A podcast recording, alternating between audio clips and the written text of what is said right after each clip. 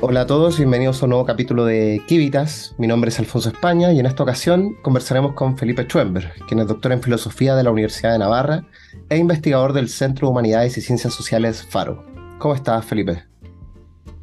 Hola, ¿qué tal, Alfonso? Muchísimas gracias por la invitación. Estoy muy contento de estar nuevamente aquí eh, en, en Kivitas eh, para poder eh, conversar con ustedes acerca del tema que me han invitado a hablar. Sí, y ese tema que nos convoca es sobre un libro publicado por Faro a fines del 2022, y que tengo aquí en, mis manos, que se llama El desafío indígena y la democracia liberal, editado por Eduardo Fuentes Caro. Pero el tema que nos convoca más específicamente son las dificultades y desafíos de la, de la reparación histórica, que es un capítulo desarrollado por a quien tenemos el gusto, con quien tenemos el gusto de conversar hoy. Así que en esta línea me gustaría preguntarte cómo surge esta iniciativa o por qué escribir sobre este tema en, particular y en este momento en el que se encuentra Chile. Sí, bueno, en realidad la idea de mm, escribir este libro eh, se da en el contexto de eh, el plebiscito eh, que ya venía, ¿cierto?, de la propuesta de la convención. En realidad, eh, la idea de escribir este libro surge eh, en marzo o abril eh, del 2022, en un momento en que además se está discutiendo y ha cobrado ya mucha importancia en el proyecto la idea de la plurinacionalidad. Mm. entonces la idea era ofrecer una, digamos así, mirada alternativa acerca de los problemas que se pretendían solucionar o resolver mediante la plurinacionalidad y otras concepciones, digamos así, afines de la justicia. Eh, y por lo tanto, en ese sentido, eh, balancear o contrapesar la influencia enorme que al menos en algún momento tuvieron eh, esas ideas tanto en la opinión pública como en la convención, donde evidentemente tuvieron una importancia decisiva, ¿cierto? Uno podría decir casi sin ningún contrapeso.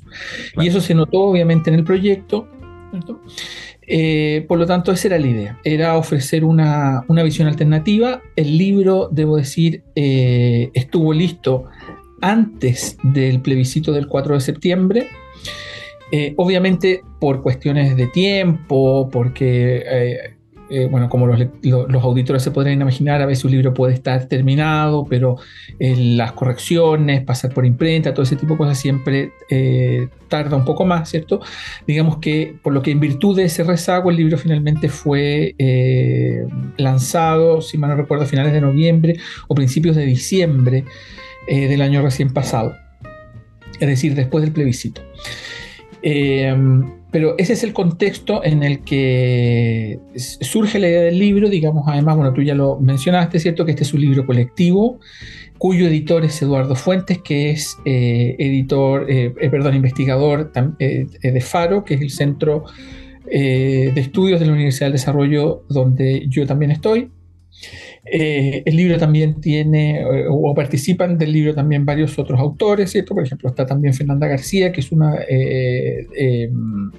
de las autoras, ¿cierto? Ella es subdirectora de Faro, ella escribe un, capítulo, bueno, como Eduardo, muy interesante, bueno, no me voy a referir aquí a todos y cada uno de los capítulos porque eh, no me voy a, no los voy a mencionar a todos porque sería muy largo, pero todos son muy interesantes. Sin duda, eh, Alfonso probablemente te daría para un programa de entrevista con cada uno de los autores, ¿cierto? Pero en todo caso, hay una perspectiva multidisciplinaria en el libro, hay historiadores, eh, por ejemplo, como Sofía Correa, ¿cierto?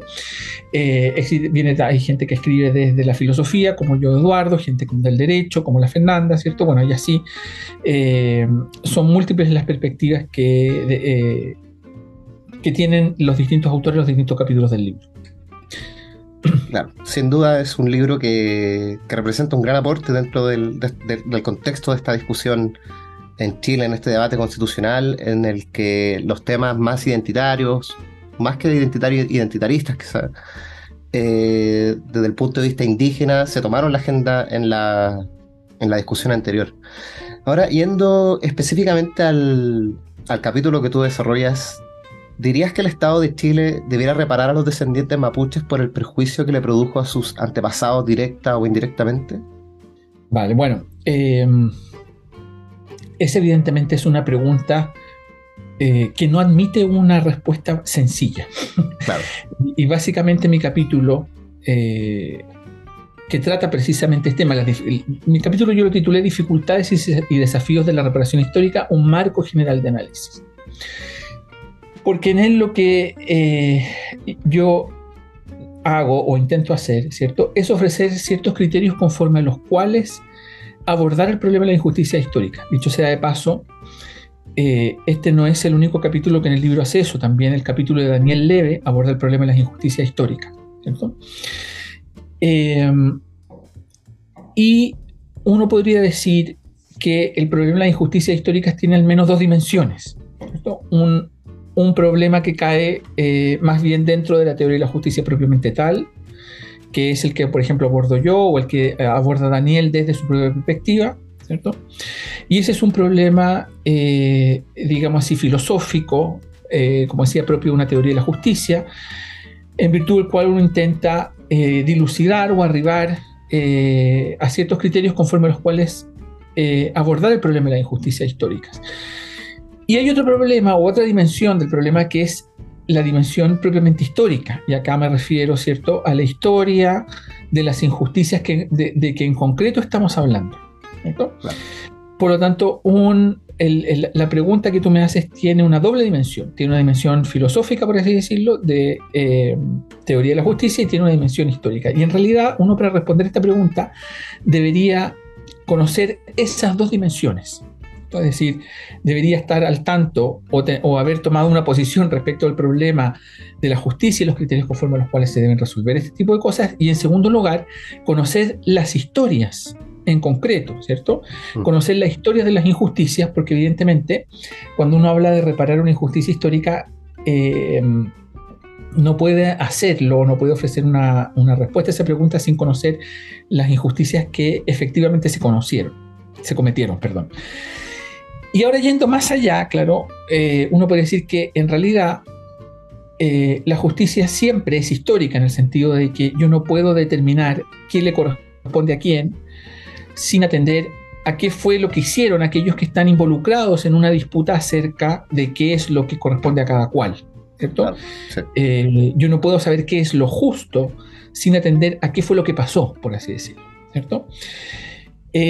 Lo que ocurre es que en el caso de las injusticias históricas, o de lo que en mi capítulo llamo las injusticias históricas, es decir, las injusticias cometidas a causa o con ocasión de la instauración de un Estado en un cierto territorio, eh, donde antes no lo había, ¿cierto? O donde eh, es sustituido un Estado por otro, ese tipo de injusticias, eh, que son por el mismo contexto en que ocurren injusticias repetidas, graves y masivas, en que, por ejemplo, un grupo étnico o un grupo religioso subyuga a otro, eh, como digo, con ocasión de la instauración eh, de un Estado, ¿cierto? O la sustitución del Estado del invasor por el, Estado del, eh, invadido, ¿cierto? esas injusticias, como digo, son muy difíciles de abordar, por varias razones. Primero porque generalmente cuando las sociedades están en condiciones de abordar, eh, digamos así, de reflexionar y de abordar críticamente este tipo de injusticias, ya, como dice el refrán, ha corrido mucha agua bajo el puente. Y cuando ha pasado mucho tiempo, primero, eh, por una parte, es difícil empezar o se vuelve más difícil, ¿cierto? Sobre todo allí donde ha habido interculturación, distinguir entre los hechores o los descendientes de los hechores, porque normalmente los hechores mismos ya están muertos. ¿Qué sé yo? Los conquistadores, por así decirlo, ya están muertos. Entonces lo que tenemos es a los descendientes de aquellos que cometieron ciertas injusticias, ¿cierto? Y después, por otro lado, sucede lo mismo con las víctimas. Eh, lo que a, quien podríamos reparar sería, o a quien deberíamos reparar, sería a los descendientes de las víctimas. Claro. Y a veces es difícil identificar a los descendientes de las víctimas, del mismo modo que a veces es difícil identificar también a los descendientes de los hechores. Y hay un problema adicional, además, que ocurre cuando ha habido interculturación. Es decir, cuando ha habido una influencia recíproca entre la cultura del conquistador y el conquistado, cuando además ha habido, como en el caso eh, de los países latinoamericanos, ¿cierto? Mestizaje. De modo que no existe una sociedad conquistada completamente diferenciada de la sociedad del conquistado, eh, y además, cuando uno habla de injusticia histórica, por último, tendría que distinguir eh, distintos planos o niveles o aspectos de la injusticia, ¿cierto? Una cosa, por ejemplo, son los homicidios o eventualmente los genocidios que se pudieron o no haber cometido, ¿cierto? Eh, otros son los despojos, por así decirlo, materiales que también se podrían haber cometido. Y, otra cuestión tiene que ver eh, con eh, una injusticia, por así decirlo, muy persistente, pero más escurridiza, que tiene que ver con eh, lo que yo llamo en el libro el canibalismo simbólico. Bueno, el concepto no es mío, el concepto es de un psiquiatra eh, húngaro norteamericano que se llama Thomas Sass. Eh, y él llama canibalismo simbólico a la expulsión real o ritual que un grupo de personas hace de otro, ¿cierto? Y que tiene como finalidad reafirmar la pertenencia al propio grupo es decir, aquellos que practican el, canibalismo simbólico, lo que intentan hacer es reafirmar eh, o demostrar ante el propio grupo de pertenencia eh, la lealtad para con él mismo, ¿cierto? Por medio de eh, la deshumanización, incluso, ¿cierto? La muerte, el sacrificio ritual de aquellos que son expulsados de la comunidad humana. Thomas Sass trata este problema muy extensamente. Él pone varios ejemplos, ¿cierto? Pone, por ejemplo, el caso más obvio en la historia ha sido probablemente el de los judíos, ¿cierto? Pero también él, por ejemplo, pone el caso de las brujas, ¿cierto? Como en una determinada sociedad se indicaba a ciertas personas, ciertas mujeres, ¿cierto? Como brujas. o, bueno, hay episodios de la historia en que esto llegó a ser verdaderamente, eh, eh, a, tomar un cariz completamente delirante, que sea el caso de las brujas de Salem, bueno, en fin. Eh, y la idea en estos casos es que se señala eh, a esas personas como los malditos, por así decirlo, y toda la sociedad apunta a ellas y todos participan eh, de esa expulsión y esa participación es significativa para aquellos que la practican porque, como eh, explica Tomás Sass, reafirma la, lealtad al grupo, a las normas en base a las cuales ese grupo funciona, etc. Y eso sería la dimensión, por así decirlo, simbólica que tiene que ver con algo que sale mucho a, reducir en este tipo de discusiones, que son las injusticias estructurales. Porque puede ocurrir, ¿cierto?, que, eh, por ejemplo, los homicidios, ¿cierto?, o, al genocidio y a los despojos eh, suceda luego, y normalmente sucede luego, eh, entre los sobrevivientes de las víctimas, etcétera, que sean víctimas nuevamente ahora de una suerte de canibalismo simbólico permanente. Entonces, lo que yo intento hacer en el libro es distinguir distintas dimensiones de la justicia que tienen por finalidad eh, responder eh, a todas estas distintas dimensiones de la, injusticia. Entonces, a la pregunta de eh, cómo puede el Estado de Chile o cómo puede la sociedad chilena eh, responder a la injusticia histórica, habría que detenerse en cada uno de estos puntos. Entonces, en el primer lugar, uno podría decir, bueno, evidentemente eh, no es posible eh, hacer valer la responsabilidad penal de aquellos que cometieron las injusticias en primer lugar, porque puesto que eh, eh, eso es muy raro en las injusticias históricas, porque como decía antes, eh, dado que son históricas y que nos quedan muy lejos en el tiempo, que ya quedan muy lejos en el tiempo, es difícil hacer valer esa dimensión de la justicia, la justicia penal, digamos así, ¿cierto? probablemente un caso seguramente muy excepcional sea el de los juicios de Nuremberg en Alemania, ¿cierto? Después de la Segunda Guerra Mundial pero normalmente las sociedades no tienen oportunidad de, hacer valer lo que yo llamo en, mi capítulo, todos estos nombres que yo utilizo son eh, obviamente arbitrarios en el sentido de que podría escoger otras palabras, pero bueno, cogí esas porque hay, que escoger algunas, ¿cierto? De lo que yo llamo allí la justicia retributiva, es decir, eh, la, justicia retributiva rara vez se puede hacer valer en este tipo de situaciones, ¿cierto? Y después está la justicia, lo que yo llamo eh, la justicia compensatoria o restaurativa que tiene por finalidad restituir los, eh, o resarcir a las víctimas de los despojos de los despojos que precisamente sufrieron. Y esto tampoco es tan fácil como parece a primera vista, porque eh, por varias razones. Primero porque aquí habría que distinguir, ¿cierto? Eh, entre... aquí habría que hacer un estudio de los títulos de propiedad, básicamente. ¿Cierto? Eh, y habría que, por una parte, eh, por una parte puede ocurrir que los poseedores actuales estén de buena fe, ¿cierto? Aun cuando sus ascendientes eh, y aquellos de, de, quienes ellos escogieron haya estado de mala fe, ¿cierto? Después puede ocurrir que el hecho de intentar eh, de intentar una restitución, suponiendo que sean identificables además los descendientes de aquellos que fueron despojados, puede ocurrir que el hecho de intentar una restitución cause por su parte una nueva injusticia. Eh, yo pongo ahí, yo trato de poner ejemplos que estén muy lejos de, la historia nacional eh, para mantener al lector en una perspectiva, digamos así, más imparcial, porque evidentemente si uno se piensa en la situación nacional, inmediatamente eh, despiertan ahí sentimientos tribales, por así decirlo, ¿cierto?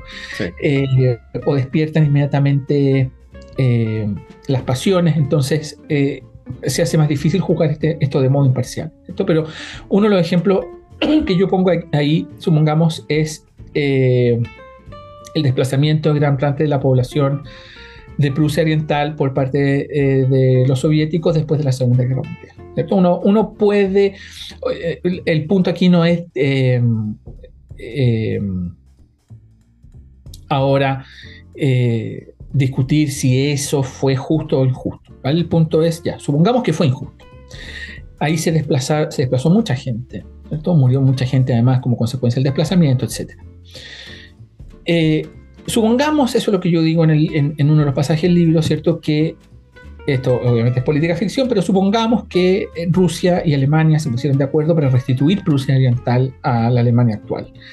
La pregunta es, ¿sería justo sacar a las personas que ahora allí están viviendo, después de 60, 70 años, eh, para restituir esos territorios a los descendientes, descendientes de los antiguos eh, alemanes que prusianos que vivían allí? Entonces, evidentemente, un caso como eso, bueno, o se podrían poner muchos otros, ¿cierto? Mm. Eh, evidentemente, esas situaciones son muy difíciles porque una solución de ese estilo obligaría a, o forzaría a las personas que vienen ahí a un verdadero éxodo. Entonces, probablemente, eh, lo que estaríamos, lo que estaríamos haciendo si eh, consintiéramos en situaciones o en medidas de ese tipo es eh, cometer una nueva injusticia histórica. Y todo esto apunta a lo siguiente. La prescripción adquisitiva, bueno, o extintiva, depende de cómo uno lo mire, ¿cierto? Tiene una razón de ser en las teorías de la justicia. Porque eh, es imposible al final, no solamente ya respecto a este tipo de situaciones donde nos consta el origen vicioso de los títulos, ¿cierto? sino ya más en general probablemente para todos los títulos en, eh, particular, ¿cierto? Eh, es imposible, eh, como digo, remontarse a una primera adquisición justa. Mm. y esa imposibilidad debe de alguna manera ser abordada por la teoría de la justicia porque esa incertidumbre respecto de los títulos evidentemente puede conducir o conduce a una situación que es completamente incompatible con la paz. Entonces, conduce a una suerte de, eh, dicho obscenamente, guerra de todos contra todos. Dicho de otra manera, existe una razón por la cual el derecho admite la, la, prescripción y obviamente la filosofía del derecho, la teoría y la justicia debe estar en posición de poder eh, dar razón de esa, eh, de esa institución, ¿cierto? Y eso es lo que yo trato de hacer en, en el libro. Bueno, y ahí em, surge la pregunta, bueno, si no es posible la restitución, eh, ¿qué otras medidas se pueden adoptar? Entonces, para tratar, porque ya me ha alargado mucho, ¿cierto? Pero tenía que eh, hacer la digresión para tratar de, de, responder un poco o poner en contexto el problema, porque es un problema evidentemente muy difícil. La pregunta es, bueno, ¿qué medidas se pueden eh, adoptar? ¿Cierto? Eh, y ahí, claro, hay varias medidas que se pueden adoptar. Algunas de ellas ya han sido adoptadas por el Estado de Chile. Eh, y lo que yo hago en el capítulo es eh, sostener básicamente que, por ejemplo, hay ciertas medidas que son perfectamente compatibles con una democracia liberal en donde existe la igualdad formal de sus ciudadanos. Eh, por ejemplo, un reconocimiento constitucional de los pueblos indígenas es compatible con una democracia eh, liberal, como digo, con, de una democracia representativa, con instituciones liberales, igualdad formal, etc. Un, reconocimiento de ese tipo es compatible. Eh, digo también, por ejemplo, que medidas como la compra de tierras ¿cierto? para restituir a los descendientes también son compatibles. Eso, de hecho, es algo que ha hecho el Estado de Chile desde hace ya eh, no poco tiempo, ¿cierto? Eh, entonces... Eh, una, pregunta antes de, seguir profundizando sobre las medidas que, podría adoptar el Estado. Estas medidas que, que debiese adoptar el Estado de Chile, ¿en qué marco general se inscribiría para, para ser justificadas? Para rectificar estas injusticias históricas que ahí en, tu, en, el capítulo lo abordas como, o sugieres la purda regla práctica, entre comillas, de Robert Nozick. Eh, ¿Nos podría explicar un, poco de en qué consiste esa burda regla práctica y por qué esta nos permitiría eh, reparar esta injusticia histórica? Sí, bueno, a ver, yo me oriento en mi capítulo por eh, la teoría de la justicia de Robert Nozick. Ahora, esa es una orientación muy general porque Robert Nozick es un libertario, ¿cierto? Y él cree en un Estado mínimo. Eh, pero cuando él propone su teoría de la justicia, dice en un momento, o se tropieza evidentemente con el problema de las injusticias históricas. Entonces él se pregunta, ¿qué sucede en el caso de la injusticia histórica? Entonces la pregunta es si un Estado mayor al mínimo, es decir, un Estado mayor al gendarme, es decir, un Estado que se ocupa únicamente de resolver las controversias judiciales y, resolver eh, o, hacer frente a los problemas de defensa en una sociedad, puede hacerse cargo de la injusticia histórica. Y no se trata esto en un solo párrafo del libro, eh, a mi modo de ver de un modo algo mañoso, porque él se da cuenta que el problema de la injusticia histórica conduce o puede conducir a un estado mayor al estado mínimo precisamente en virtud del deber de reparación que tendrían los descendientes eh, de los victimarios para con los descendientes de las víctimas. Entonces, como yo me oriento de su teoría, eh, por su teoría, perdón, recojo lo que, lo que él llama una burda regla práctica, ¿cierto?, para tratar estos casos. Y esa burda regla práctica, curiosamente, es muy parecida al principio de, de diferencia de la teoría de la justicia de John Rawls, ¿cierto? No es idéntico, pero es parecido porque básicamente él dice, bueno, habría que, eh, suponiendo que no puede haber una restitución, ¿cierto? Eh, total, pensemos en el caso de Estados Unidos, no sé, cómo se restituye las tierras de los eh, pobladores originarios del territorio que ahora corresponde a Nueva York. Es imposible hacer esa restitución, ¿cierto? Entonces, bueno, ¿cómo podría ser una restitución en ese caso? Entonces él dice que te podría haber una restitución diseñando de tal modo las reglas de la sociedad que beneficiaran a aquellos que se encuentran menos favorecidos, entendiendo que probablemente aquellos que son menos desfavorecidos son al mismo tiempo también los descendientes de las víctimas de la injusticia histórica. Y eh, no si lo deja hasta ahí, porque evidentemente desarrollar este punto de, ensuciaría, por así decirlo, su tesis de que el único Estado legítimo es el Estado mínimo, pero yo me aprovecho de eso para defender el Estado subsidiario, porque precisamente el Estado subsidiario, eh, que es, a mi modo de entender, el Estado que por regla general han defendido los liberales, ¿cierto? Eh, sobre todo en el siglo XX, a veces de modo expreso, ¿cierto? En el caso de los gordoliberales. Eh, el Estado subsidiario, en la medida en que precisamente permite disponer un conjunto de medidas para mejorar la situación de aquellos que se encuentran en situación de desventaja, ¿cierto? O en alguna situación desmejorada, en este caso por la injusticia histórica, ofrece eh, un conjunto eh, no tanto de medidas concretas, sino que una perspectiva conforme a la cual abordar este tipo de problemas. Y en este caso es una perspectiva que tiene la ventaja, a mi juicio, de ser compatible con la democracia liberal eh, y con la igualdad formal, porque acá ocurre básicamente lo siguiente, y esto tiene que ver también con la discusión constitucional eh, que tuvo lugar en la convención, ¿cierto? Y eh, bueno, y que en realidad todavía tiene lugar, pero ya no de la misma manera, ¿cierto? Después del plebiscito del 4 de septiembre. Que es básicamente que aquí hay dos posibilidades, dicho así crudamente, respecto a este tipo de problemas. O adoptar la perspectiva eh, que adopto yo en el capítulo de intentar lidiar con estos problemas a partir de una concepción,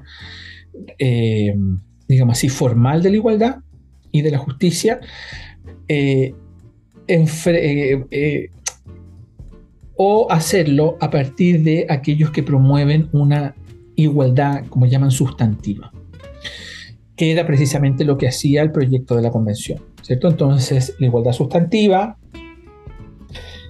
o los partidarios de la igualdad sustantiva, que no siempre son muy elocuentes a la hora de explicarla, ¿cierto?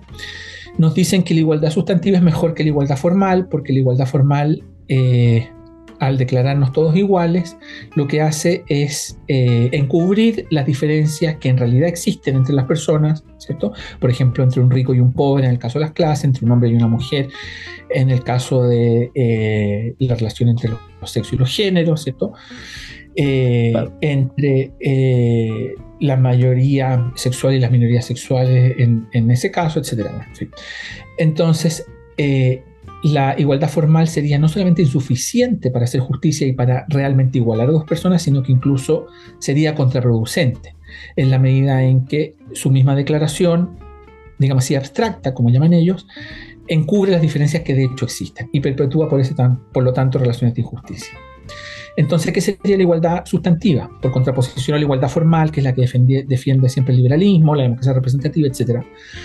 La igualdad sustantiva sería aquella que intenta, digamos así, eh, nivelar o aplanar eh, o incluso revertir el conjunto de jerarquías que de modo informal existen en una sociedad y por lo cual se puede decir que uno se encuentra en situación de desventaja o en una situación desmejorada respecto de otros. Entonces, respecto a este problema de las injusticias históricas, eh, quienes son partidarios de la igualdad sustantiva, por ejemplo, lo que intentan hacer son cosas como ofrecer escaños reservados, eh, ofrecer, eh, sino otros, otros tipos de representación corporativa, ofrecer un, digamos así, modelo político-económico altamente eh, interventor en materia económica, ¿cierto?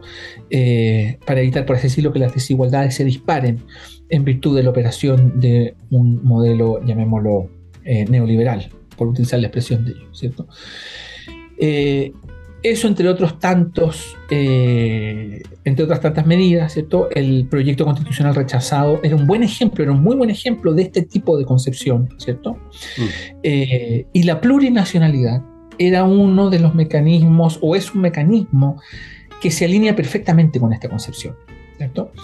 Entonces, básicamente, eh, en mi capítulo lo que yo, lo que yo hago es tratar de ofrecer una perspectiva que se aleja de esa concepción y por una parte la critica muy vigorosamente en algunos momentos del capítulo y por otra intenta ofrecer, como digo, a través de la subsidiariedad y de un mecanismo que permita eh, eh, salvar la igualdad formal las dificultades que presentan las injusticias históricas. Ahora, dicho sea de paso, eh, yo creo que el Estado de Chile eh, y en esto no, es porque yo quiera ser particularmente condescendiente eh, ni nada por el estilo, pero yo creo que el Estado de Chile, al menos de un tiempo a esta parte, eh, y cuando digo un tiempo a esta parte, digo al menos desde la Bolsa de la Democracia, pero podría ser de antes, yo no soy historiador y yo creo que sería muy importante que los historiadores que comulgan con mi propia visión de las cosas abordaran también ese tipo de problemas, ya sea para reforzar mis conclusiones o para rectificarlas, ¿cierto? Pero al menos desde un tiempo a esta parte yo creo que el Estado de Chile, y como digo, al menos del retorno a la democracia, ha adoptado las medidas correctas, a mi juicio. ¿Y por qué la, la plurinacionalidad no sería una respuesta apropiada como forma de reparación y justicia histórica, que es algo que tantos intelectuales, digamos, de izquierda, generalmente promueven como forma de reparación histórica? Sí, eh, a ver, primero habría que decir lo siguiente. Durante la discusión eh, eh, constitucional del proyecto rechazado, ¿cierto? Me parece a mí que se perdió de vista la distinción entre el multiculturalismo, por ejemplo, que promueven ciertos autores más o menos cercanos al liberalismo, o que algunas personas identifican con el liberalismo, eh, como podría ser Química, ¿cierto?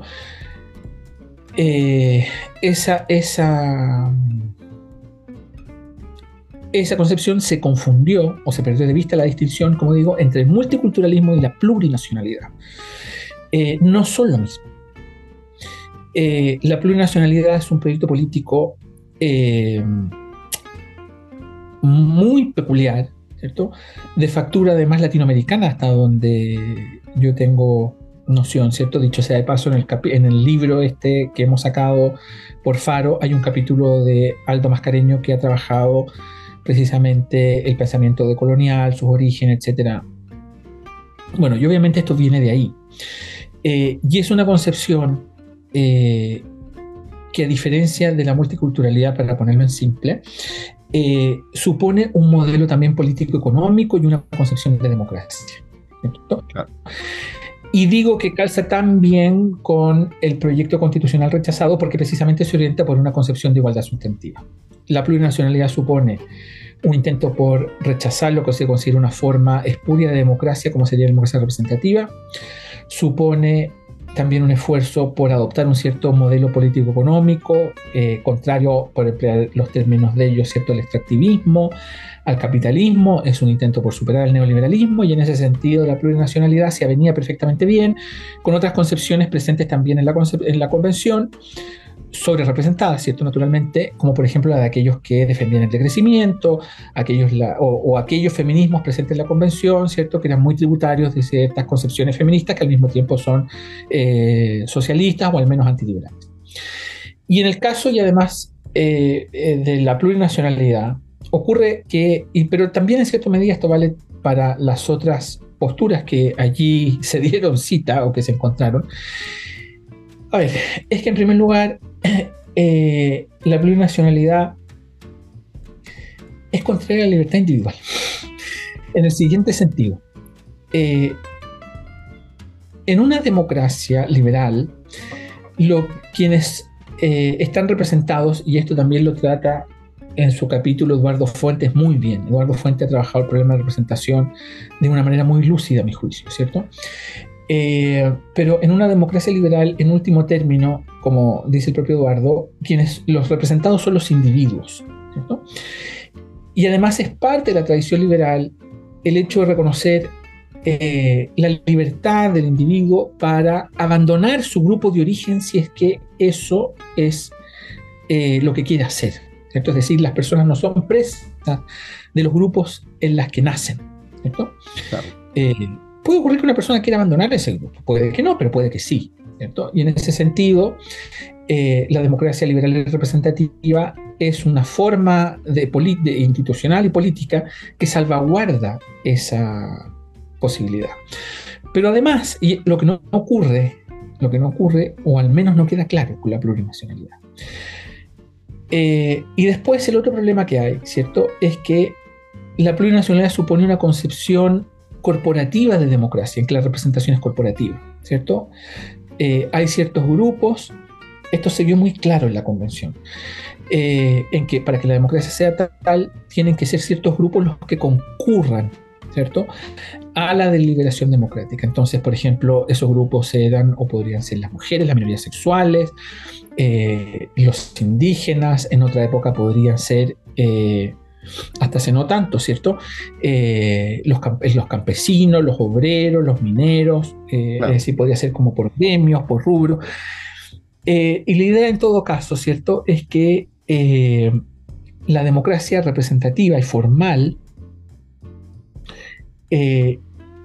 no es capaz de representar los intereses de esos grupos y que por lo tanto esos grupos quedan subyugados a los intereses de la burguesía cuando por lo tanto quedan representados o mal representados en una democracia formal. Pero el problema de esta concepción, ¿cierto? Es que eh, son varios los problemas, pero yo voy a mencionar aquí dos. Primero, en, las concepciones de este tipo, eh, resulta extremadamente difícil que se pueda arribar, digamos así, a una voluntad general o a una concepción general de bien común. Lo que ocurre más bien es, que tenemos distintos grupos que se disputan, eh, digamos así, la repartición de beneficios y por lo tanto eh, el bien común o la universidad fragmentada, disgregada, eh, en los intereses colectivos, la formación de la ley, por ejemplo, se convierte en un juego de suma cero. y ocurre un poco también lo que le, lo, que le sucedió a la convención, en que los distintos grupos decían, bueno, yo te apruebo todo si tú me apruebas todo. En ese sentido queda como un collage. Ese tipo de sociedades en realidad empieza a tomar una forma feudal o neofeudal, si uno quiere, en donde en realidad existen estatutos diferenciados en función eh, de la pertenencia de las distintas personas a cada grupo. Y eso obviamente a la ciudadanía le pareció muy mal. Una de las razones eh, eh, por las cuales el rechazo ganó del modo en que lo hizo, obviamente, fue la plurinacionalidad, los sistemas paralelos de justicia, ¿cierto? Eh, y digamos así, el sistema diferenciado de derechos que tenían eh, los pueblos indígenas con respecto al grueso de la población. ¿cierto? Y el segundo problema que se puede eh, indicar muy rápidamente respecto a este tipo de representación, ¿cierto? Es que la elección o la determinación de los grupos que va a ser representada es en último término arbitraria. Porque supongamos nosotros, por ejemplo, en la Edad Media resultaba obvio que la determinación de la representación tenía que hacerse en función de la pertenencia religiosa. Entonces, si nosotros, por ejemplo, vamos a la España medieval, tenemos que eh, los judíos tienen un estatuto, los cristianos tienen otro estatuto y los musulmanes tienen otro estatuto. ¿cierto? Esa ese sistema jurídico de estatutos diferenciados fue superado gracias a la ilustración. Mm. Estas formas de representación vuelven, quieran o no, a eso. Y la pregunta es ahora, bueno, ¿cuáles van a ser los grupos que tienen que ser representados? Porque la determinación de esos grupos no es trivial, parece trivial, uno podría decir, bueno, es obvio que hoy día son las mujeres y las minorías sexuales. Pero eso en realidad no es trivial, porque en primer lugar eh, las discusiones políticas evidentemente van evolucionando cada vez más rápido, por lo tanto la determinación de los grupos relevantes es cada vez más difícil y por lo tanto, digamos, si su vigencia, si se la quiere eh, establecer como grupo a ser representado, eh, digamos así, forzosamente en un congreso, una asamblea, ¿cierto? Esa vigencia puede caer en la obsolescencia con mucha mayor rapidez, ¿cierto? Dicho de otra manera, no hay grupos naturales. La determinación del grupo es trivial. Eh, y en ese sentido, una representación de este tipo en realidad lo que hace es fosilizar las diferencias en lugar de evitarlas. Yo por mi parte además creo que la democracia liberal y representativa eh, ha hecho más, mucho más, por todas estas causas que aquellos que mm, promueven una representación corporativa. Por ejemplo, el caso de las minorías sexuales me parece evidente. El caso de las mujeres también me parece bastante claro. Eh, cómo bajo un sistema con democracia formal y representativa, las minorías sexuales han tenido cierto que desde no tanto desde un punto de vista histórico, pero desde el momento en que esto eh, desde el momento en que, eh, digamos así, las instituciones de la democracia liberal y representativa empezaron a arraigar en parte de Occidente, la situación de esas minorías fue cambiando progresivamente, de un modo muy ostensible, y lo mismo sucede eh, con las mujeres. Eh, entonces, a mí la plurinacionalidad me parece, la verdad es que a mí me parece como propuesta un desastre sin paliativos. Y a mí me parece muy sano y muy, ¿cómo decirlo?, halagüeño que de cara al proceso constituyente que vamos a comenzar ahora, nadie haya querido rescatar esa idea, o no al menos de esa manera. Probablemente va a insistir, probablemente el Partido Comunista o gente del Frente Amplio va a insistir en, la, en esta sociedad, digamos así, neofeudal con la que ellos sueñan, ellos no la llamarían así, pero eso es. Eh, y nada, bueno, yo espero que ese tipo de iniciativas vuelvan a ser rechazadas, naturalmente. Claro, ahí en el, capítulo señala la plurinacionalidad como lo peor de lo peor de los tres mundos. a mí me parece lo peor de los dos mundos porque es, eh, digamos así, representación corporativa más socialismo. Claro.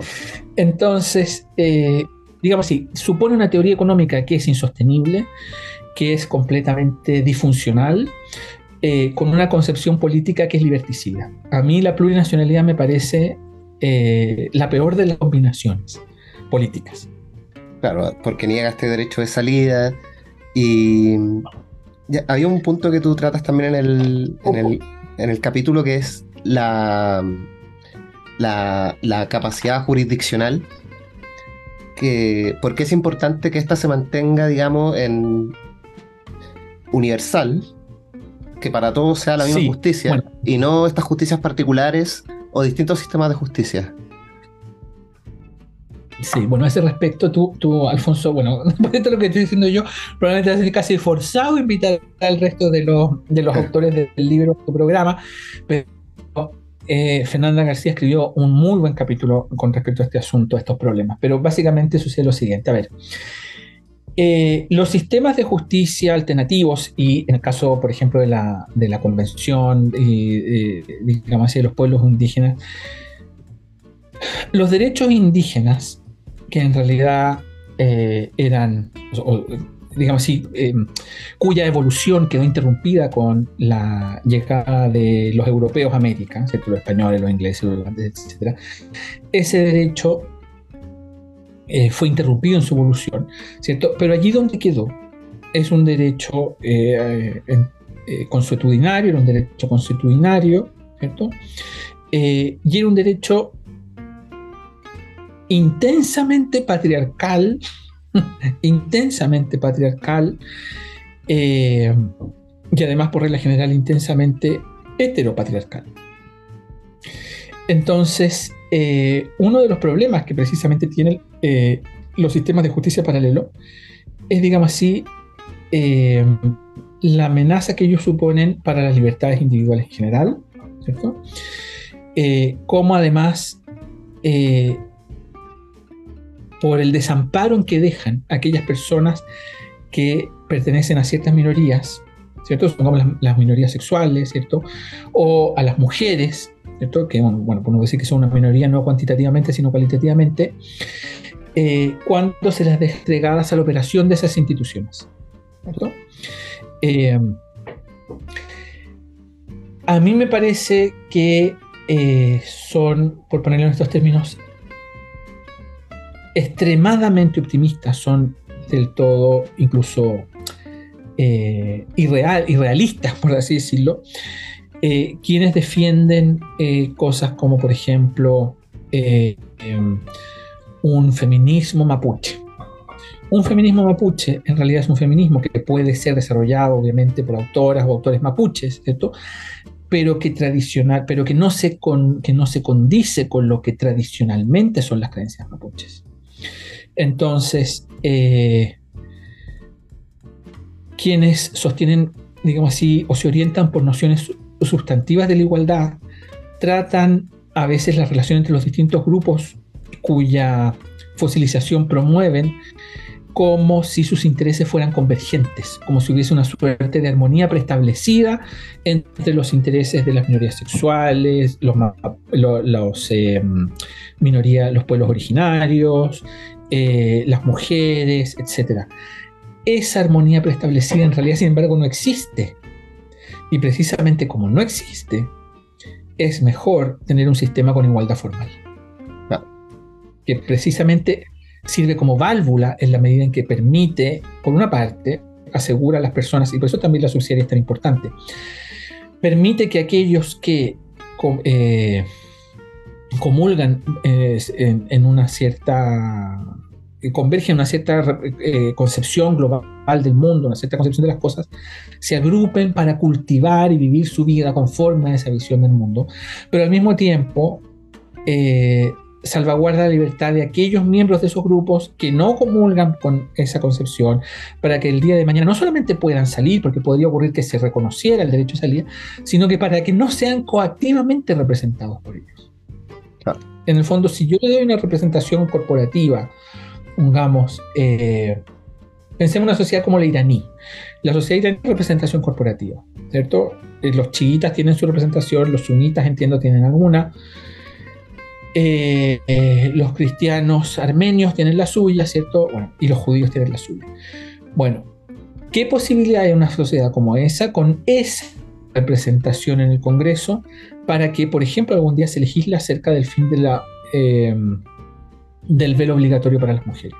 Cuando todos los representantes tienen que necesariamente pertenecer a una de esas de esos grupos, y aunque no sean todos, aunque todos esos grupos estén representados, ¿cómo queda eh, o cómo va a quedar conformada, por así decirlo, la voluntad del legislador, si esa es la representación.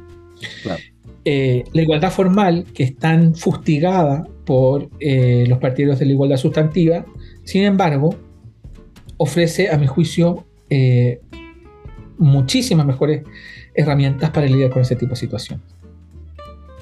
Perfecto. Y una, una última pregunta respecto a algo que ya me, habías comentado antes, que sobre lo que ya ha hecho el Estado de Chile con respecto a la reparación a las injusticias, con, su relación con los eh, mapuches, eh, ¿cómo juzgarían lo que ha, llevado a cabo el Estado hasta ahora y cuáles dirías que son los déficits que ves en la labor que actualmente está realizando o que ha realizado y que, que nos ha llevado a que este tema estallara en la, en la, en la convención?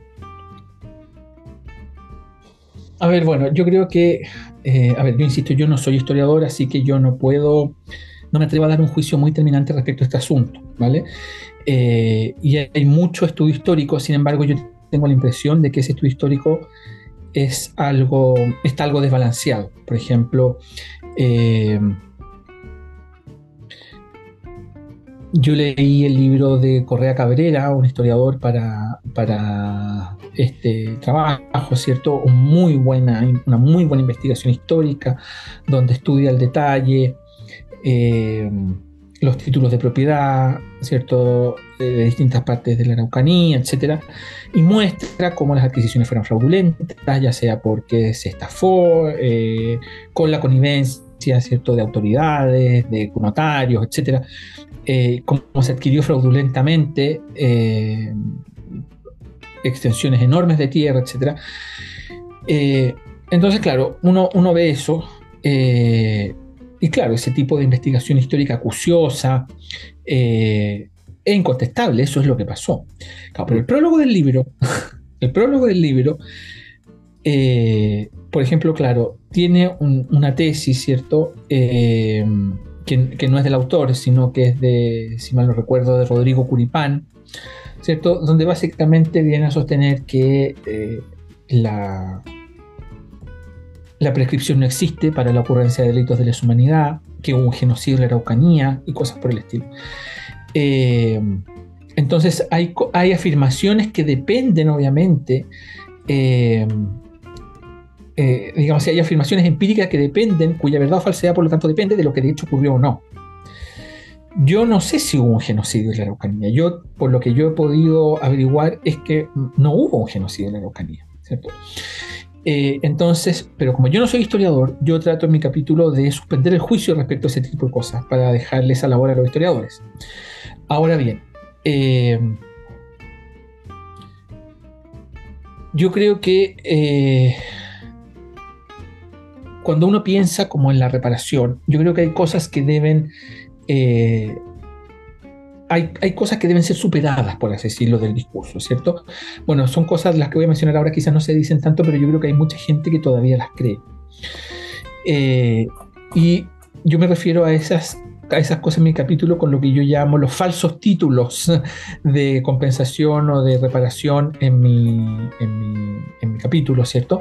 Obviamente ese título, eh, para ese título me estoy inspirando en, Francisco de Vitoria, eh, que es un teólogo eh, que escribió un libro que se llama, bueno, en realidad unas relecciones, él no escribió el libro, unas relecciones, que después salió como libro de Indis, ¿cierto? Ya en la época de la conquista, eh, y dicho sea de paso, eh, ese texto es un texto que yo creo que debe ser de, estudio obligatorio en, nuestro país, por ejemplo.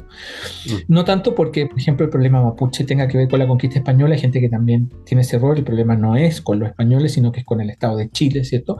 Pero la, la fineza, la sutileza con que Vitoria eh, trata todos los problemas asociados a la conquista, a, la, a las injusticias históricas, podríamos llamarlo así, eh, es muy instructivo, muy, muy instructivo. De hecho, yo he aprendido mucho de Vitoria, bueno, y de hecho, este, este capítulo se inscribe también dentro de un proyecto Fondesit que tengo yo, ¿cierto? Que ya está llegando a, su final.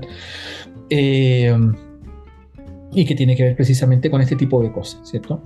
Bueno, pero esos falsos títulos son es la idea de que puesto de que la calidad de vida de los pueblos indígenas ha mejorado en razón de los beneficios tecnológicos o, los avances culturales que trajo el hombre europeo, entonces ya no hay deuda alguna. Entonces, por ejemplo, decir, bueno, gracias a la sociedad europea, eh, qué sé yo, hay escritura, eh, hoy en día hay rayos X, hay tratamiento para el cáncer y hay anestesia, etc. Bueno, ese tipo de, compensaciones, digamos así, que son, yo las llamo en mi capítulo como falsos títulos. Yo creo que eso no cuenta, por ejemplo, como una verdadera compensación. No es esgrimible como una compensación, ¿cierto? Eh, Entonces, lo que yo creo que lo más importante es, eh, por una parte, eh, lo que tiene que ver fuera de, las adquisiciones de territorios eh, que el Estado hace, por ejemplo, para dárselo a grupos indígenas que demanden, de, ese modo restituir a esas familias, etcétera, a sus territorios, fuera de esas adquisiciones que dicho sea de paso también eh, deben ser hechas de tal modo, eh, acá hay muchas cuestiones prudenciales que son muy difíciles, deben ser hechas de tal modo que no sean un aliciente para aquellos que quieren dolosamente o aprovecharse de este tipo de políticas para eh, hacerse de un territorio, ¿cierto? a costa además del erario público. Es decir, acá hay muchas cuestiones prudenciales que hay que tener a la vista. ¿cierto? Pero bueno, suponiendo que esa política de restitución de tierra a través de compras que hace el Estado es correcta, yo creo que en términos general es correcta, aunque debe ser hecha evitando este tipo de, situaciones o tratando lo posible evitarlo, ¿cierto? Bueno, fuera de eso, yo creo que sería importante, por la dimensión simbólica, a propósito de lo que yo llamo capítulo la, justicia simbólica, un reconocimiento expreso en la constitución de eh, los pueblos indígenas. ¿cierto? Esto no es lo mismo que la plurinacionalidad, ¿cierto? Eh, pero el solo hecho de que existe una declaración de ese tipo, que dicho sea además una declaración que los pueblos indígenas vienen pidiendo desde hace tiempo, eh, puede tener, yo creo, efectos enormemente, de cara al reconocimiento, enormemente efectivos. Yo creo que eso, eso, por ejemplo, es algo que se podría hacer. y yo creo que otras cosas, como digo, ya dependen de, de qué fue lo que sucedió en la historia. Por eso yo lo que desde mi eh, posición o desde mi disciplina, lo que puedo hacer es invitar ahora a los historiadores que eh, se identifiquen con el marco que yo he propuesto aquí. Eh, para que realicen una investigación histórica, para que sean ellos ahora los que, según ese marco, puedan ofrecer otro tipo de medidas o de remedios. Excelente. Muchas gracias, Felipe Schwember, por tu tiempo. Ya estaremos conversando en otra ocasión sobre otros temas que nos convoquen. Muchas gracias. Muchísimas gracias a ti, Alfonso, por la invitación y un saludo a todos los auditores.